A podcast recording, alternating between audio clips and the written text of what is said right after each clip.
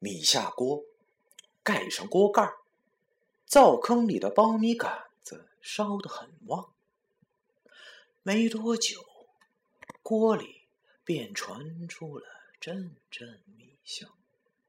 而这时候，大概已经是晚上六点多左右。冬天的天儿很短，这个时辰已经是漆黑一片。外面的风很大，没有月亮，刮起地上的雪，打到人的脸上，都刮一样疼。我奶奶坐在小马扎上，想着爷爷也快回来了。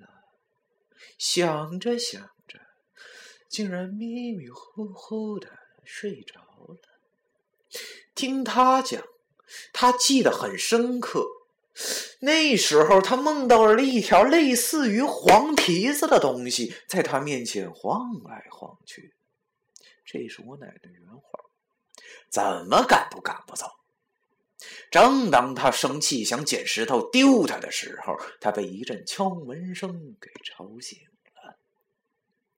听声音是院里对门老翟家的媳妇儿，他边拍门边喊：“小崔嫂子，快出来看呐，抓着个八墙洞子的。”所谓八墙洞子，是那个时候的一种盗窃手段。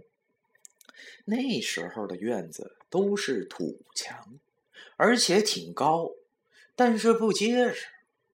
如果小偷翻墙而入，还有把墙扑倒的危险。于是便有毛贼想出了扒墙洞的伎俩。由于当时家家养笨狗的，但是基本上都是放狗出去自己寻食的，因为人都没有吃的。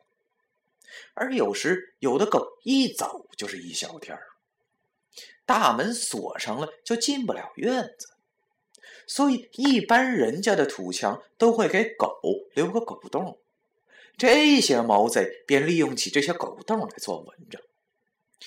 晚上利用铲子扩大狗洞，钻进院子里来偷粮食，或者下药把院子里的狗要翻，然后拎回家吃肉。